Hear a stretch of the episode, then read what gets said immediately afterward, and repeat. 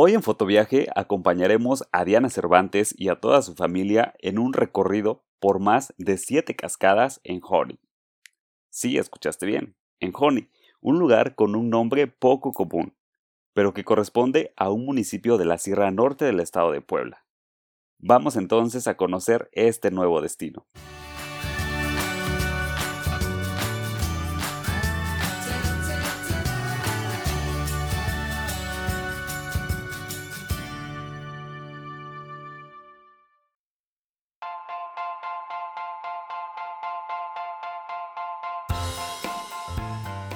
Bienvenidos fotoviajeros a un episodio más de Fotoviaje.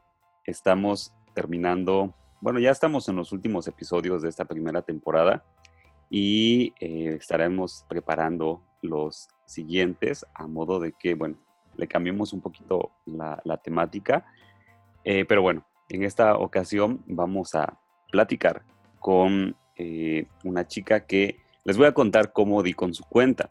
Em, estaba revisando eh, fotos de lugares de la Sierra Norte de Puebla, porque dentro de mis próximos viajes planeados está hacer un recorrido por esa parte de, mi estado. Y bueno, con lo que nos contó eh, Christopher en su momento de la Clauquitepec, me quedé como que con la espinita de qué más había por ahí. Entonces empecé a buscar algunos otros sitios y encontré uno en particular pero mm, no es un pueblo mágico, sin embargo hay como que muchas cositas eh, bonitas o, buenas que hacer por ahí. Entonces eh, empecé a buscar eh, fotos y hashtag en, Instagram. Y entonces encontré la cuenta de la chica que nos acompaña el día de hoy. Y tiene fotos muy padres y, de verdad me gustó mucho el, contenido, la galería, el feed que, que tiene eh, lugares muy coloridos, en fin, ahorita nos va a dejar su, nos va a decir cuál es su, cuenta para que ustedes también la sigan y la conozcan. De verdad que, me gustó mucho cómo va manejando su, perfil. Entonces, mm, vi que tenía fotos precisamente de este lugar, me llamó la atención y le, pregunté y bueno, le comenté si quería eh, darnos la entrevista y bueno, amablemente aceptó y el día de hoy pues está aquí con nosotros para platicarnos acerca de este destino. Entonces, yo les presento a Diana Jelly mm, Cervantes. ¿Qué tal, Diana? ¿Cómo estás? Hola, ¿cómo están? Pues yo muy bien. Por aquí anda lloviendo, hace un poquito de frío y bueno, primero que nada quiero darte las gracias por darme la oportunidad de participar en tu proyecto. Es sumamente extraordinario lo que haces con cómo direccionas eh, la parte de los viajes a un podcast y bueno, yo estoy impresionada y muy, muy agradecida. Mi nombre es, mi nombre es Diana Yeli, es un poquito extraño. Sí, de hecho no, había, no había conocido a alguien con los dos nombres así como combinados. sí, es un nombre compuesto porque mi papá quería que me llamara Diana y mi abuela Ana Yeli. Y bueno, se les ocurrió juntarlo y decir Diana Yeli. Perfecto. Este, bueno, en un mes cumplo 19 años y comencé mi carrera hace una semana. Voy a estudiar administración en el, área de capital humano. Soy orgullosamente mexicana y 100% poblana. ¿De qué municipio eres? Eh, de Puebla, Puebla, de la capital. ¿De casualidad tu, carrera la vas a estudiar en una tecnológica? Sí, en la ah. Universidad Tecnológica de Puebla. ok, mira qué chiquita es el mundo y las coincidencias.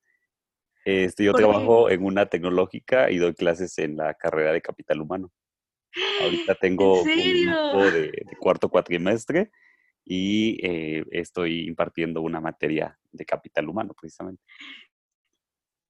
Así que cuando quieras te echo la mano con tus materias. Ay, sí, gracias. Sí, yo justamente apenas, de hecho, apenas inicié, o sea, es mi primer cuatrimestre. Y sí, la verdad me llama mucho la atención esta carrera. Sí, está, ¿eh? está muy interesante y sí, este, hay, hay, mucho, mucho de qué platicar, pero bueno, y eso ya lo, lo checamos después en otra ocasión. Sí, ok, Diana, eh, cuéntanos, ¿a dónde nos vas a llevar el día de hoy? Pues hoy nos vamos a ir a Honey, que es un lugar, bueno, el pueblito como tal se llama Honey, pero el lugar eh, se llama Siete Cascadas Arcoiris y no, hombre, es una maravilla de lugar. La verdad que yo nunca lo había visitado y cuando lo vi me quedé sorprendida, de verdad, no sabes lo maravilloso que es. Perfecto, entonces no se diga más y vámonos para allá. Vámonos.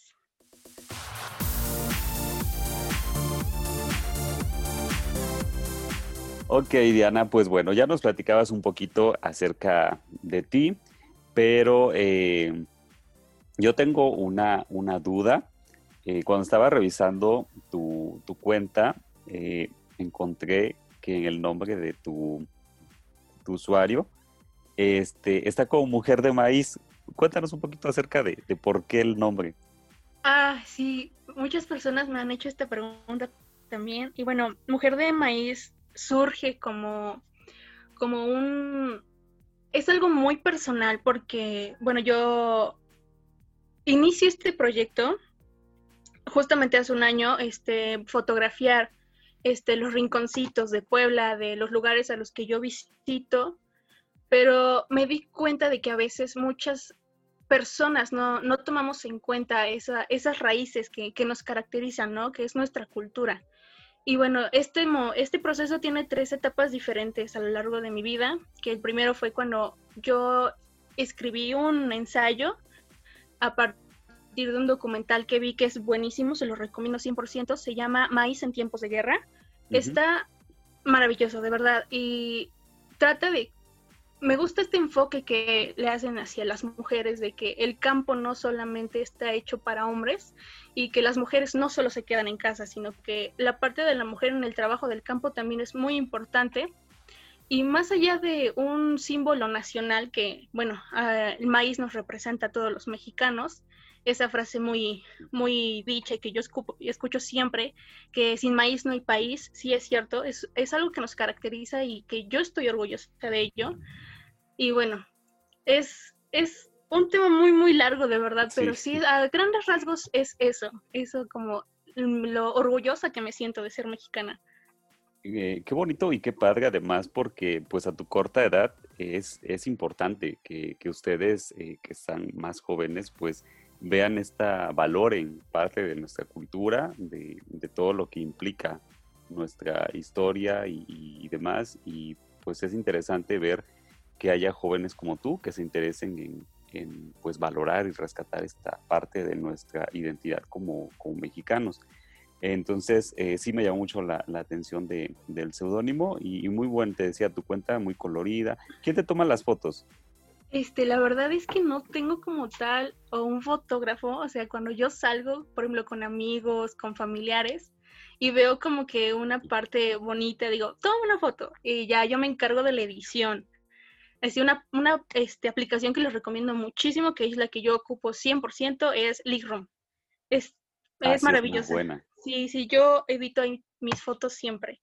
Y bueno, sí, algo, bueno, un extra que quisiera comentarte es que Mujer de Maíz surge como tal, ya así que así surge en todos sus esplendores cuando yo leo un libro que se titula Los otros cuentos, que son relatos del subcomandante insurgente Marcos que se llama, justamente es, el, es del tomo 1, es el cuento número 3, la historia de hombres y mujeres de maíz. Cuando yo leo la siguiente frase que te voy a decir, me quedé atónita, de verdad. Dice, pero que el maíz se acabó y que algunos hombres y mujeres no alcanzaron corazón. Es un cuento bellísimo y cuando yo leí esta frase dije, yo soy una mujer de maíz y yo quiero ser una mujer de maíz. Y sí, es algo muy, muy padre, de verdad. Sí, y lo, lo, mejor es, te digo, es esta parte de que, de que sientes esa, esa identidad, ¿no? Es, es, lo más bonito que uno puede hacer, yo creo que por su cultura. Sí, eso también es lo que busco como que reflejar en la cuenta, en mi cuenta de Instagram, que es un, es un proyecto, de, repito, que apenas comenzó hace un año. Esta parte de sentirnos este, orgullosos de lo que somos y del país en donde vivimos, porque bueno, yo me he topado con gente, ¿no? Igual de mi edad, que dicen, ay, si yo viviera en Europa, si yo viviera en Italia, en Holanda, y yo digo, aquí en México tenemos una cultura muy, muy bonita, muy extensa, de que podemos seguir aprendiendo y que te vas a sorprender de las maravillas que te vas a encontrar. Sí, que es muy, muy poca valorada, sobre todo por los, por los jóvenes. Pero bueno, eh, ¿cuál es tu cuenta, tu nombre de usuario para encontrarte en Instagram? Bueno, en Instagram pueden encontrarme como guion bajo Cervantes Morales, guion bajo que es, bueno, básicamente mi, mis apellidos. ¿Alguna otra red social que manejes? Eh, no, la verdad es que yo soy muy torpe para las redes sociales. Estoy 100% en Instagram. Por ejemplo, en Facebook casi no me gusta. No, sí, solo Instagram. sí, creo que la mayoría de los que escuchamos el podcast estamos más metidos en esta aplicación. Bueno, vamos a comenzar a platicar acerca de este destino. Ya nos decía eh, Diana que es el, el municipio de Oney. Y bueno, haciendo así como un breve recuento, es un municipio que creo que no es muy conocido. Eh, yo cuando escuché acerca de, este pueblo, ah, incluso me sorprendió porque el nombre es como, como miel en inglés, ¿no? Como la palabra miel. Entonces yo pensé que, se trataba como de, alguna broma o alguna cuestión así. Entonces empecé como a, a, investigar más y me di cuenta que sí, que sí existe. Es uno de los 217 municipios que tenemos en Puebla y que se ubica en la Sierra norte del estado y eh, que debe su, nombre, está en honor a un personaje de, bueno, que se llamó Ricardo Oney y que fue un importante eh, personaje en la cuestión de la industria textil en este lugar. Entonces, debido a esta notoriedad, y yo supongo que hizo muchas contribuciones al lugar, pues es que lleva eh, este, su apellido en su honor. Y algo curioso que estoy, estuve leyendo por ahí es que no se pronuncia honey como se pronunciaría normalmente el término en inglés, que hace alusión a la miel, sino que se pronuncia eh, tal cual eh, por la parte, digamos, eh, de español y solamente sería honey. Ese es un dato curioso o interesante que, que encontré. Entonces, bueno, Diana, cuéntanos, ¿cuándo fue que tú hiciste esta visita a este destino y por qué? Mira, la verdad es que yo no conocía el lugar, no tenía idea de que existía, sino hace dos meses ya, este, mi hermano me dice, oye, ¿conoces este Honey? Y yo le digo, no, nunca había escuchado ese nombre. Me dice, es que uno de mis compañeros me, me recomendó este lugar porque, bueno, estaba, había comenzado esto de la cuarentena y nosotros ya llevábamos dos meses de confinamiento. Entonces, imagínate vivir todos así sin poder salir, bueno, ya estábamos muy cansados, muy estresados y, me dice, y nos dice, ¿qué tal si organizamos algo, conocemos el lugar, este, buscamos en la página de este, en Google y ya nos salió la mejor ruta porque nunca habíamos ido, no conocíamos de hecho de esa parte. Yo solamente he visitado Pahuatlán, y, pero solamente el centro, no había como que visitado sus alrededores. Entonces, Buscamos también en su página de Facebook, porque tienen una página de Facebook y ya te dan como que informes. Tardan un poquito, pero sí te los dan. Y bueno, ya no hace falta que hagas una reservación como tal, pero sí que tal vez digas cuántas personas van, sobre todo en esta temporada, te repito, de, de la pandemia. Y llegamos al lugar, yo me acuerdo que salimos de aquí de, la casa temprano, como a las 7 a.m. y llegamos allá a las 10. Entonces, esto es algo que sí les quiero recomendar, que si van, si visitan el lugar, que ojalá tengan la oportunidad de hacerlo, se vayan temprano, porque la neblina comienza a bajar muy, muy tempranito, como esto de las 4 de la tarde ya está la neblina, entonces, si quieres sí visualizar un poquito el sol, sentirlo, sí, tempranito. Más temprano. Eh, perdón, ¿se fueron en auto propio? Sí, nos fuimos, de hecho fue, tal vez suena a un poco caro el, presupuesto. Nosotros gastamos alrededor de 6 mil pesos, pero bueno, somos una familia de nueve personas eh, y nos fuimos en una camioneta Tow Country de seis entonces de gasolina fueron 1500, imagínate. Pero si es un cochecito, eh, realmente no gastas tanto en el lugar porque las entradas son muy accesibles. La entrada adultos está en 70 pesos y en niños en 60. Y algo que me gustó mucho de ese lugar es que no, no te cobran como tal el guía. Es más, es este, es opcional. Si quieres, lo tomas y si no, no hay problema y no tiene un costo como tal, es como que la cuota que tú quieras dar. Yo, nosotros tuvimos la fortuna de tener, nuestro guía se llamaba Francisco, don Francisco fue muy amable, nos contó la historia de cada cascada, nos iba contando igual como que un poquito más personal sobre su familia, qué se dedicaba, cómo es que en temporadas de lluvia, que ahorita es la mejor temporada para visitar este lugar, es en temporadas de lluvia porque el agua baja, entonces las cascadas se ven más impresionantes. Y nos contaba que el camino, el sendero, tienen que estarlo moldeando y poniendo fango para que no se, no se destruya y no sea peligroso para los turistas. Sí, en esa, en esa zona sí es un poquito eh, complicado eh, por ese motivo precisamente de que es un lugar o son lugares bastante lluviosos y de pronto los caminos sí se ponen eh, un poquito pesados. Para ubicarlos más o menos, los que son de, de aquí de Puebla, o bueno, en general de la República, este municipio se ubica o colinda con el estado de Hidalgo, más o menos por ahí de, Tulancingo, Hidalgo. Eh, se encuentra colindando este municipio. Eh, si, es, si se van, digamos que de aquí de Puebla, tienen dos opciones. Eh, por lo que estoy checando, una se pueden ir por el arco norte y entran a lo que es Hidalgo, pasan Tulancingo y bueno, llegan a este, a este lugar de One. Y la otra ruta es irse por eh, pues Tlaxcala, eh, pasan Chignahuapan y me parece que Zacatlán también lo pasan más adelante, casi cerca de Huachinango. Entonces es una zona que sí, decía Diana, es un poquito eh, complicada a veces los accesos a los caminos de, terracería porque pues la lluvia y la humedad hacen que de pronto haya deslaves. Entonces sí hay que ir pues con cierta precaución al momento de visitar estos, estos lugares. Y como nos cuenta Diana, pues bueno, este sería un viaje recomendado pues para las personas que les gusta el contacto con la naturaleza y que les gusta pues de algún modo eh, eh, estar en este, en este sentido de que es un, pueblo en, la, en la montaña prácticamente. Sí, que tiene unas, este, unas vistas impresionantes. Eh, hay un, ah, también hay, por ejemplo, sí, yo les recomiendo también que sí tomen el guía porque los, los caminos sí están un poquito como revueltos. Entonces, si tú vas solito, te puedes llegar a perder y no puedes disfrutar todo el, camino, todo el recorrido, porque te hay tirolesa. Y a mí me impresionó porque de verdad que el costo es muy accesible y el recorrido vale muchísimo la pena.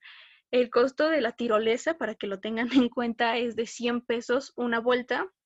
Y bueno, ya completa son 200, pero ese día como íbamos muchos, íbamos nueve personas, nos hicieron descuento.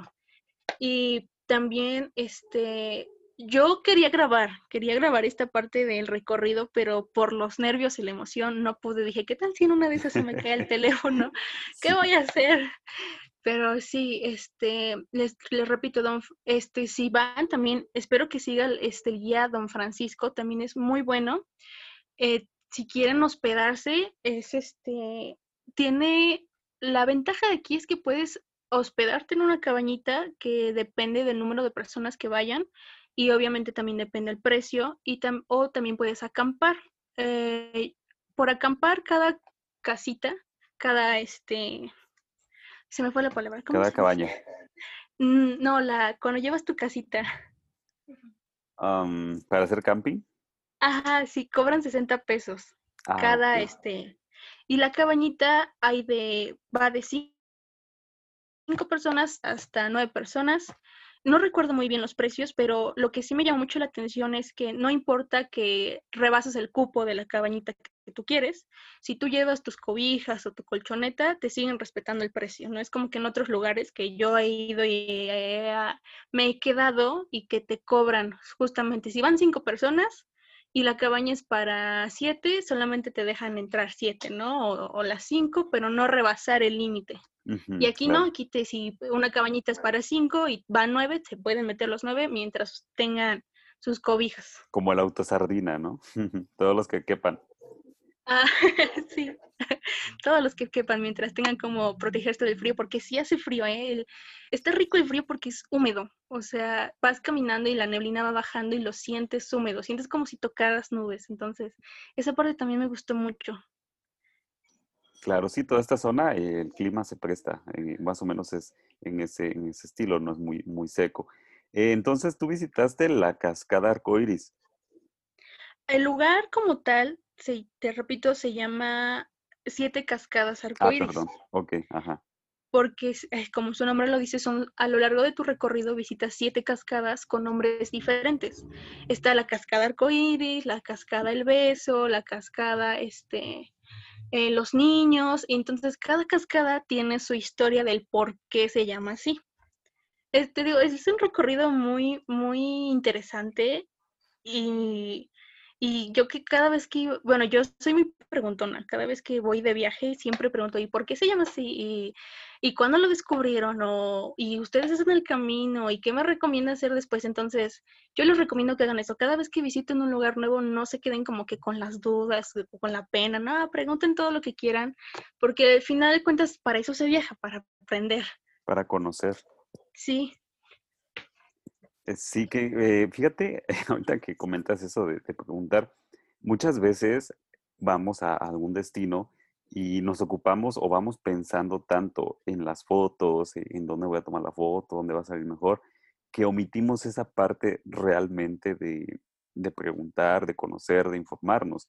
Me ha pasado, yo soy así de que voy a algún lugar, pero ya voy planeando por adelantado más o menos dónde va a ser el mejor lugar para la foto y demás. Y sí, me ha pasado en que de pronto ignoro todo lo que hay detrás de información y, demás por estar pensando en la cuestión de las, de las fotos. Entonces, eh, es como que esta ansiedad ya que tenemos de, de conseguir las mejores eh, pues postales o fotos para compartir y de pronto nos perdemos de esa otra parte que implica lo que realmente es viajar, ¿no? Que es el, el disfrutar, el, el conocer, el documentarte.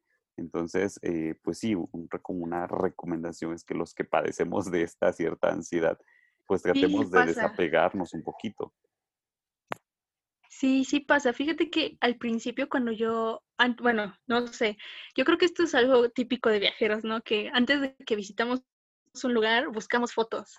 Yo soy mucho de buscar fotos, Sí, bueno, igual así en Instagram y decir, ah, pues aquí se ve bien. Entonces, cuando llegue a ese lugar, voy a buscar específicamente ese lugar y ahí me voy a tomar mi foto. Sí, yo también hice lo mismo, pero te, o sea, te repito algo que me, bueno, que este viaje su fue sumamente diferente y muy especial para mí porque fui con toda mi familia y eso fue lo que más me gustó del viaje, este, disfrutar este tipo de experiencias en familia y conocer un poquito más sobre eh, las personas que residen en el lugar.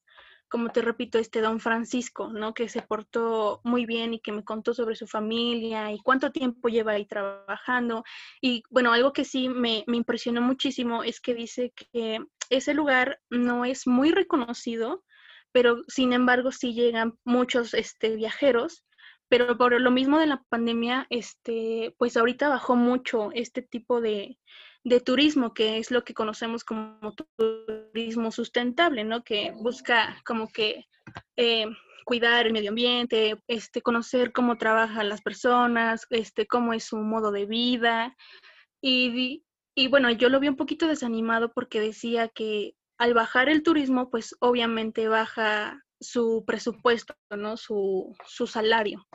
Por eso te digo, lo que me llamó mucho la atención igual de este lugar es que pues las cuotas, o sea, es lo que tú quieras dar y no, o sea, sí es un lugar muy bonito para aprender, ¿eh? De todo, de tanto del lugar como conoces, de la gente que se encuentra y también de la comida, porque su comida es exquisita. El café no sé si es el lugar, porque cuando tú tomas un café en un lugar en el que hace frío, no sé tú, pero a mí me sabe diferente, me sabe más rico. Sí, son zonas cafetaleras y entonces el café de ahí es, es especial, es- tiene un sabor muy diferente por la altitud. Sí, sí, sí, sí.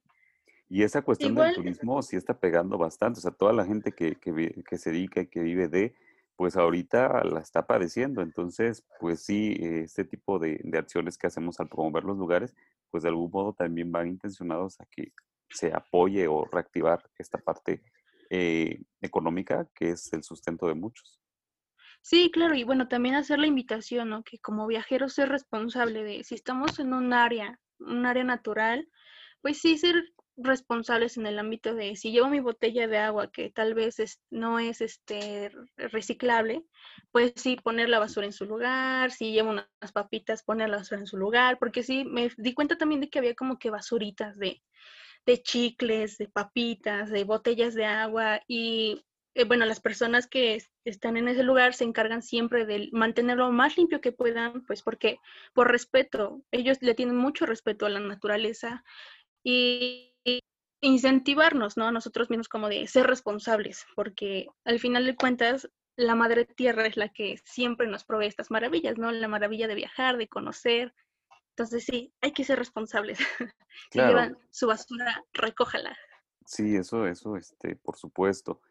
Y, ok, entonces, después de este recorrido, ¿estuvieron algún o hicieron alguna parada en lo que es el centro del, pueblo, como lo que es ya la parte poblada? Este, no, la verdad es que no lo hicimos porque todo el tiempo se nos fue en el lugar. Es que de verdad, la caminata, si tú llegas, por ejemplo, te digo, yo, nosotros llegamos a las 10. La caminata sí, se estima que dura entre dos o tres horas, pero nosotros nos hicimos muchísimo más porque pues íbamos parando, este, eh, ahora sí que mis primitos, mis hermanas se iban este, metiendo a las cascaditas, al agua, entonces eh, sí nos quitó un poquito más de tiempo, bueno, nos hicimos más tiempo en la caminata, en el recorrido, que es lo que se espera.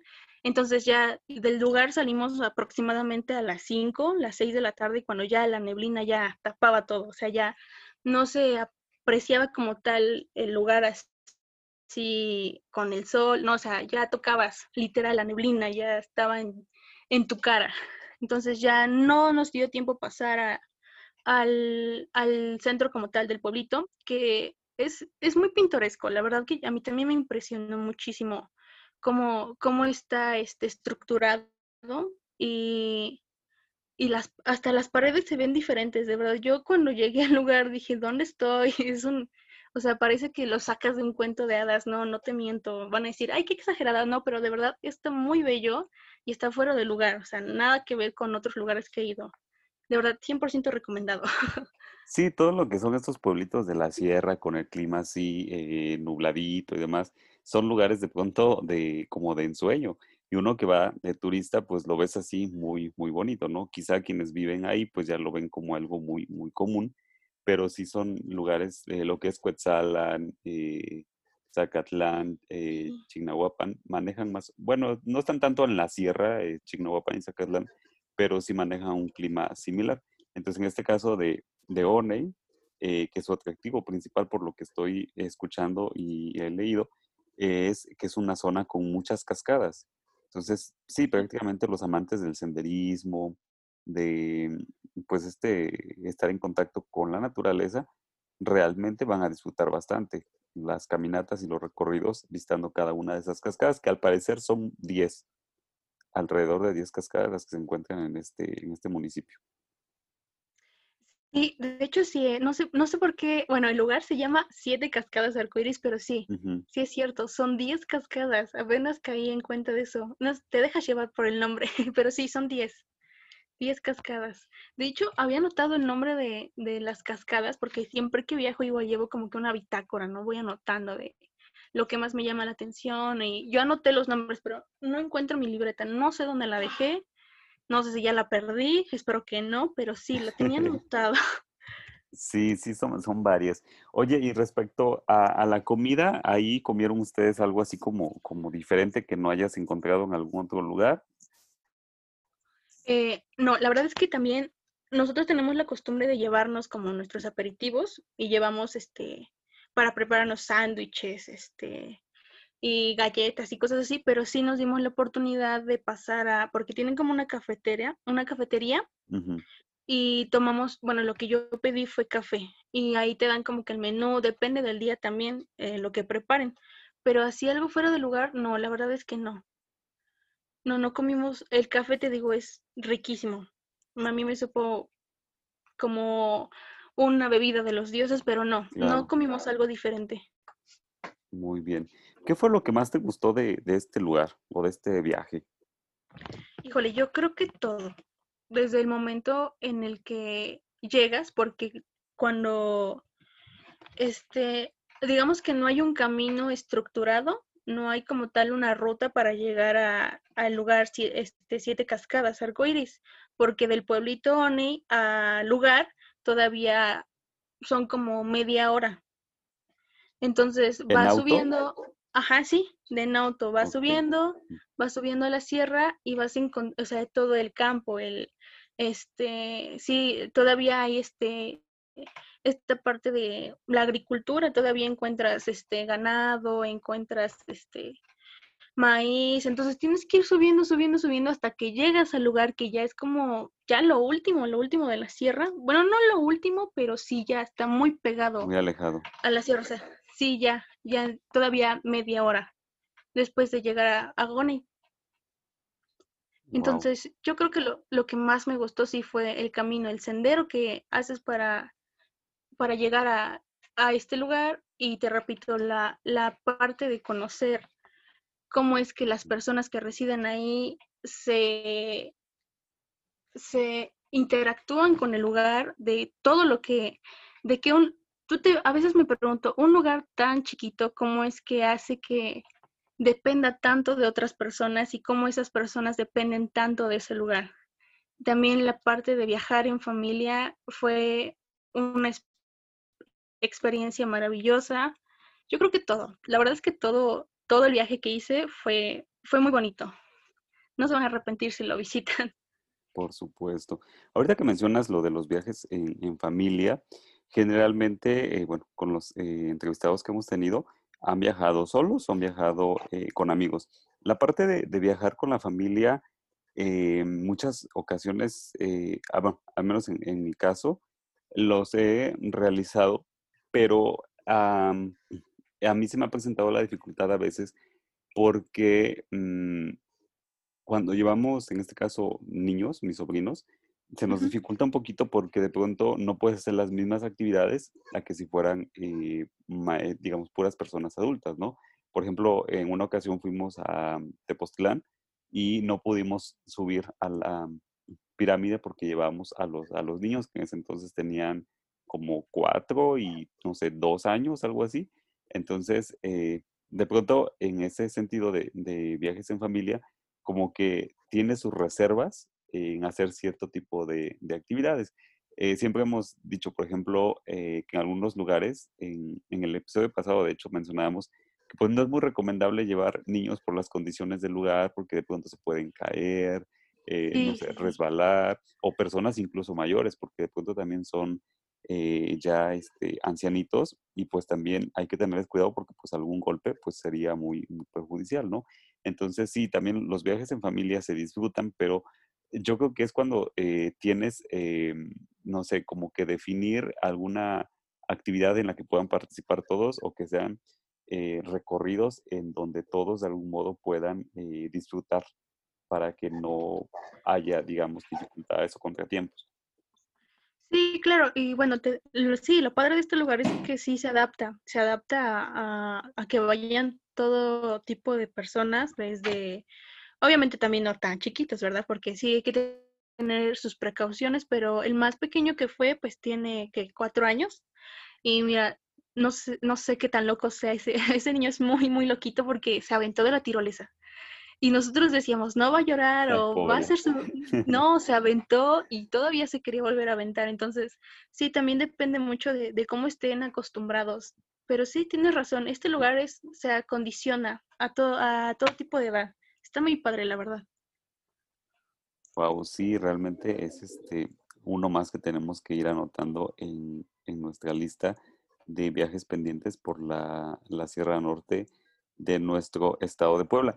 Y, en este caso, yo te preguntaba al inicio cuando eh, te contacté que de dónde eras, porque mm, precisamente no he entrevistado a muchos eh, de aquí de, Puebla y creo que es uno de los estados donde tenemos la mayor cantidad de pueblos mágicos a nivel, pues ahora sí que país, y incluso estos lugares que decimos, Oney no es un pueblo mágico, pero sin embargo también tiene muchos atractivos naturales que se pueden eh, recorrer y que se pueden explotar. Entonces, eh, Puebla es un estado que sinceramente sí tiene eh, pues desde diversos climas, ¿no? Lo que es la parte norte, un poquito fría, así como lo cuentas tú, con neblina y demás, y te vienes hacia el sur y te vas a encontrar aquí con calor tremendo, ya de aquí de Izúcar, de Matamoros, hacia, no sé, los límites con Guerrero y con Oaxaca, pues sí, temperaturas, no sé, hasta de 40 grados cuando este es, es eh, verano. Entonces, pues el estado, de pronto queremos o, viajamos a otros lugares, a otros estados, a incluso otros países, y no conocemos lo que es Puebla, ¿no? Eh, de manera particular son pocos eh, lugares de, Puebla que yo he visitado, pueblos mágicos, pues te puedo hablar a lo mejor de Cholula, de Zacatlán, de Chignahuapan, eh, de Cuetzalan y de Atlisco, que es el que tengo aquí más cerquita, ¿no? Entonces son así como los pueblos mágicos que, he visitado de, Puebla, pero sin embargo sí hay más destinos que todavía hace falta eh, conocer y que pues están aquí relativamente cerca, ¿no? Incluso el estado vecino de Tlaxcala, que ya platicábamos con Alejandro y con Oscar, que también tiene bastante y que de pronto uno ni enterado. Entonces, pues bueno, la, la, intención con, con, este podcast es eh, dar a conocer esos rinconcitos que de pronto no, no, los tenemos presentes, pero que sin embargo pues se pueden convertir en una excelente opción para visitarlos. Sí, y algo que yo leía igual hace poco es que en Puebla existen muchas cascadas, o sea, en general en todo el estado hay muchísimas cascadas y cascadas que tienes que hacer un recorrido largo, pero cuando tú llegas dices, ay, ¿a poco esto existe realmente? Eh, el próximo viaje que quiero hacer es igual a una cascada que se llama Sangustina o Huetla, que es aquí también está en Ay, sí, eso estaba pensando ahorita que dijiste que, había varias cascadas. Este, sí, me vino a la mente esa y ahorita la iba a comentar, me leíste el pensamiento. y también la tengo así como que eh, de que voy a ir, voy a ir y no he podido ir. Es la que se encuentra en Huehuetlán, ¿no? Sí, que tienes que hacer un recorrido de una hora, 40 minutos a pie para llegar. Eso es lo que me han comentado. Ay, necesito encontrar a alguien que ya haya ido a ese destino para que nos platique cómo está el asunto, porque sí, creo que dejas tu carro en, el pueblo y de ahí tienes, no sé, creo que vas caminando o en burrito, no sé, pero, pero tienes que aventarte un tramo largo, ¿no? Sí. Ay, ojalá si alguien nos está escuchando y ha ido a este lugar, contácteme para que podamos platicar bien cómo está el asunto. Y yo para que lo escuche y tome nota. claro, que de acá, eh, bueno, de Puebla dices que está más o menos, ¿qué tiempo? No sé si has investigado, ¿qué tiempo te tomará para ir? Este, sí, de hecho investigué y dice que es de dos horas 40 minutos tomando en cuenta la caminata. Ajá, sí, más o menos. Eh, te comento porque de aquí de Izúcar también nos queda relativamente cerca, yendo por la parte, no tendríamos nosotros que ir a Puebla, o sea, hay por aquí otro camino y también es como dos horas más o menos para llegar ahí. Ahí se me hace que voy a hacer un, este, un, un, episodio de los eh, lugares que tenemos también por esta zona, porque también hay otro que a lo mejor ya lo has escuchado o quizás ya estás visitado, que está aquí por Tepeojuma, digo, de Atlisco adelante, no sé si has venido por esta zona, que se llama Los Ahuehuetes.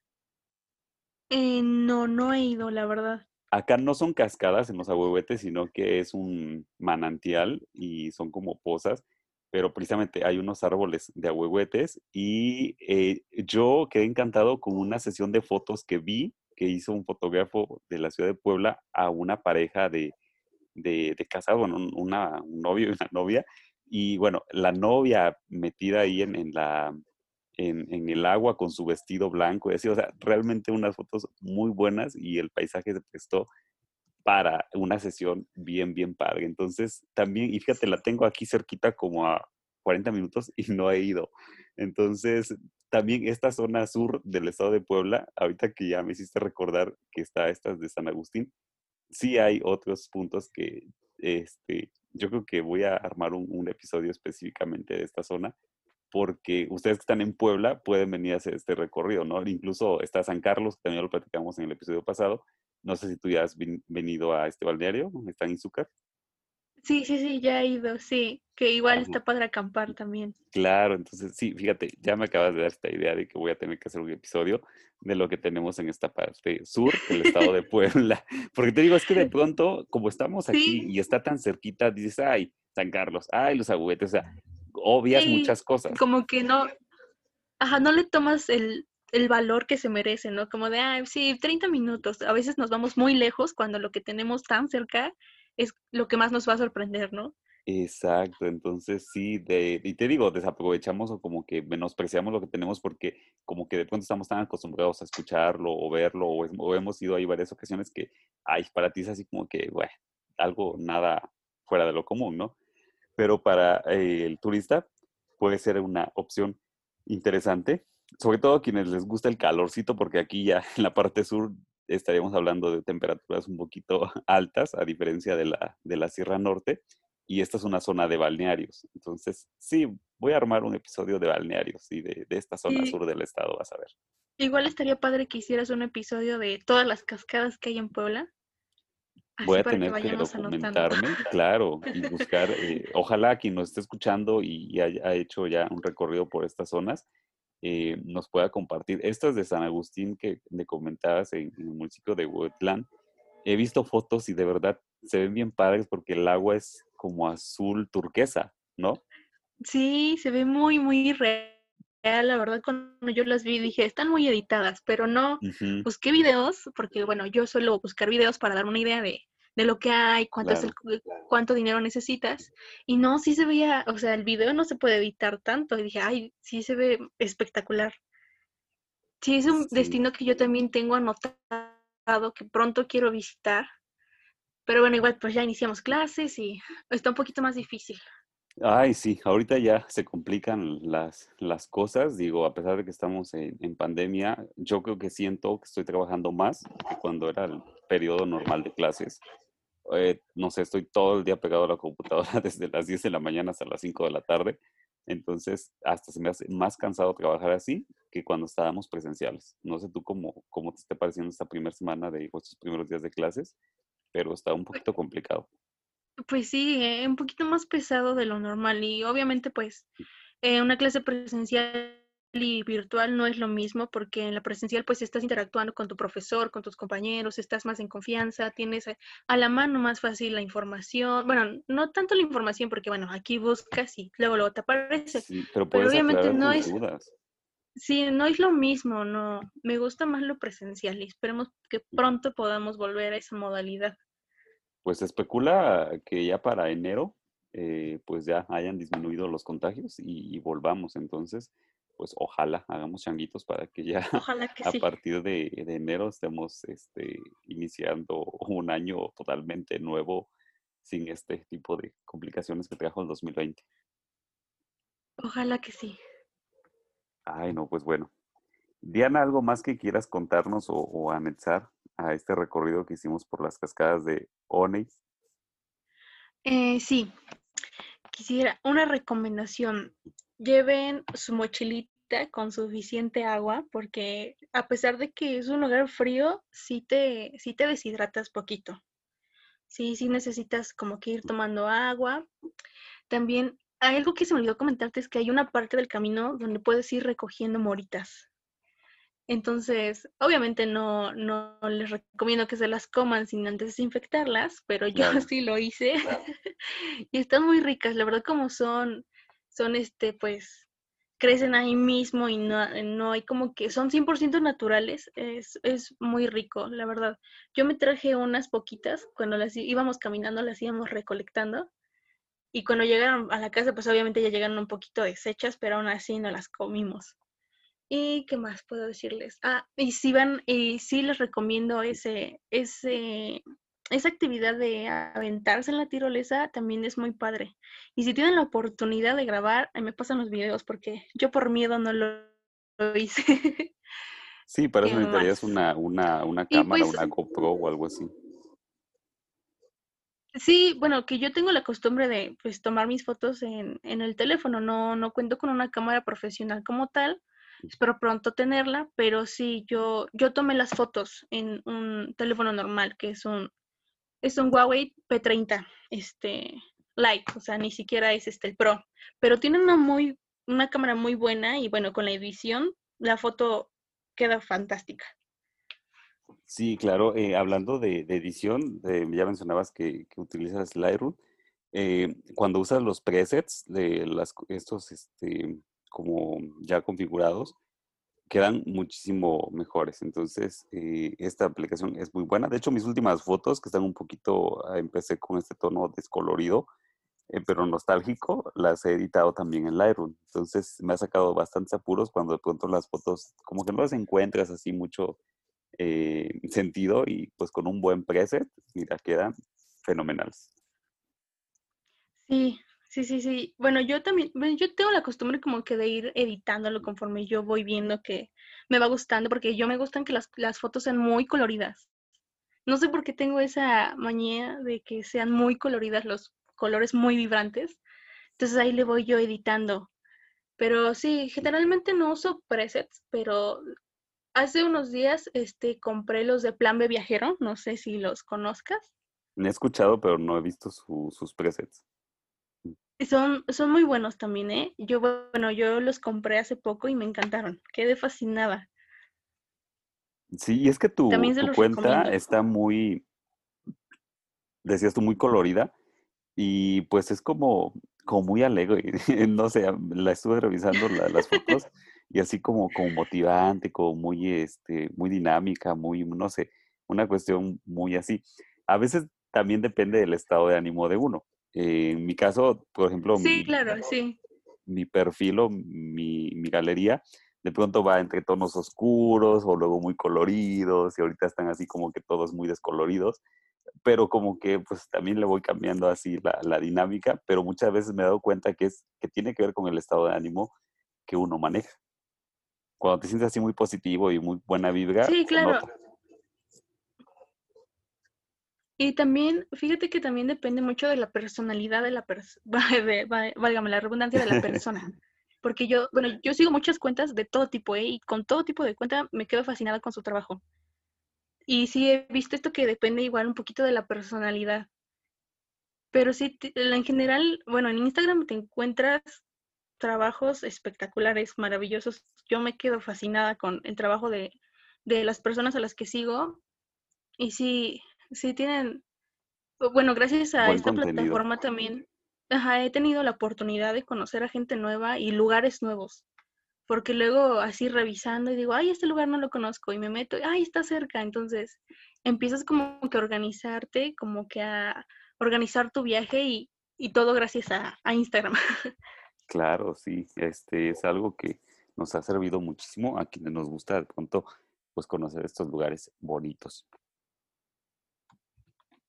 Ok, bueno, Diana, pues este, te agradezco muchísimo la, charla que tuvimos el, día de hoy, que nos eh, llevaste a este recorrido por las cascadas de Oney y bueno, ya descubrimos este municipio, aprendimos un poquito acerca de él y de verdad que, yo este, me siento muy, contento cuando aceptan la invitación a, estar en este, en este podcast y pues yo estoy más que agradecido con todos ustedes.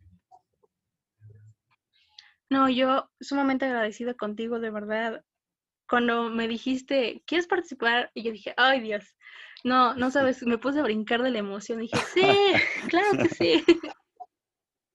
Qué bueno. Pero sí, este, bueno, igual, última recomendación, este, si van a visitar el lugar, que espero lo hagan, este, y tienen, van a tener el guía, sí sean generosos con, con la cuota, porque les repito, no es este, no tiene un precio establecido, pero sí, no está de más ser generosos, porque sí, el recorrido está un poquito largo, y bueno, la explicación que te van dando es, es muy buena.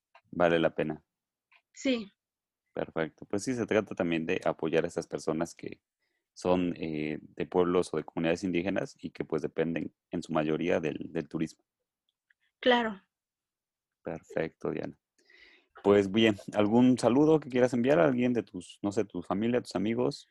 A toda la comunidad que escuche esto, un saludo y un abrazo enorme y que pronto puedan volver a viajar, podamos volver a viajar, porque ya no lo he hecho yo tampoco. Sí, todos encerrados, que ya no sabemos qué vamos a hacer. Ahorita esperando las vacaciones de diciembre, porque ahorita ya con las clases no salimos. El trabajo, no, no, no, sí. El próximo viaje va a ser igual de especial. Claro, así será. Ok, Diana, pues entonces eh, me despido de ti y me despido también de todos los fotoviajeros que nos acompañaron en este recorrido. Y recuerden, cada miércoles en Spotify, en Fotoviaje, tenemos episodio nuevo ahorita ya planeando el cierre de esta primera temporada, pero bueno, no se pierdan que más adelante vamos a traer más cosas para todos ustedes.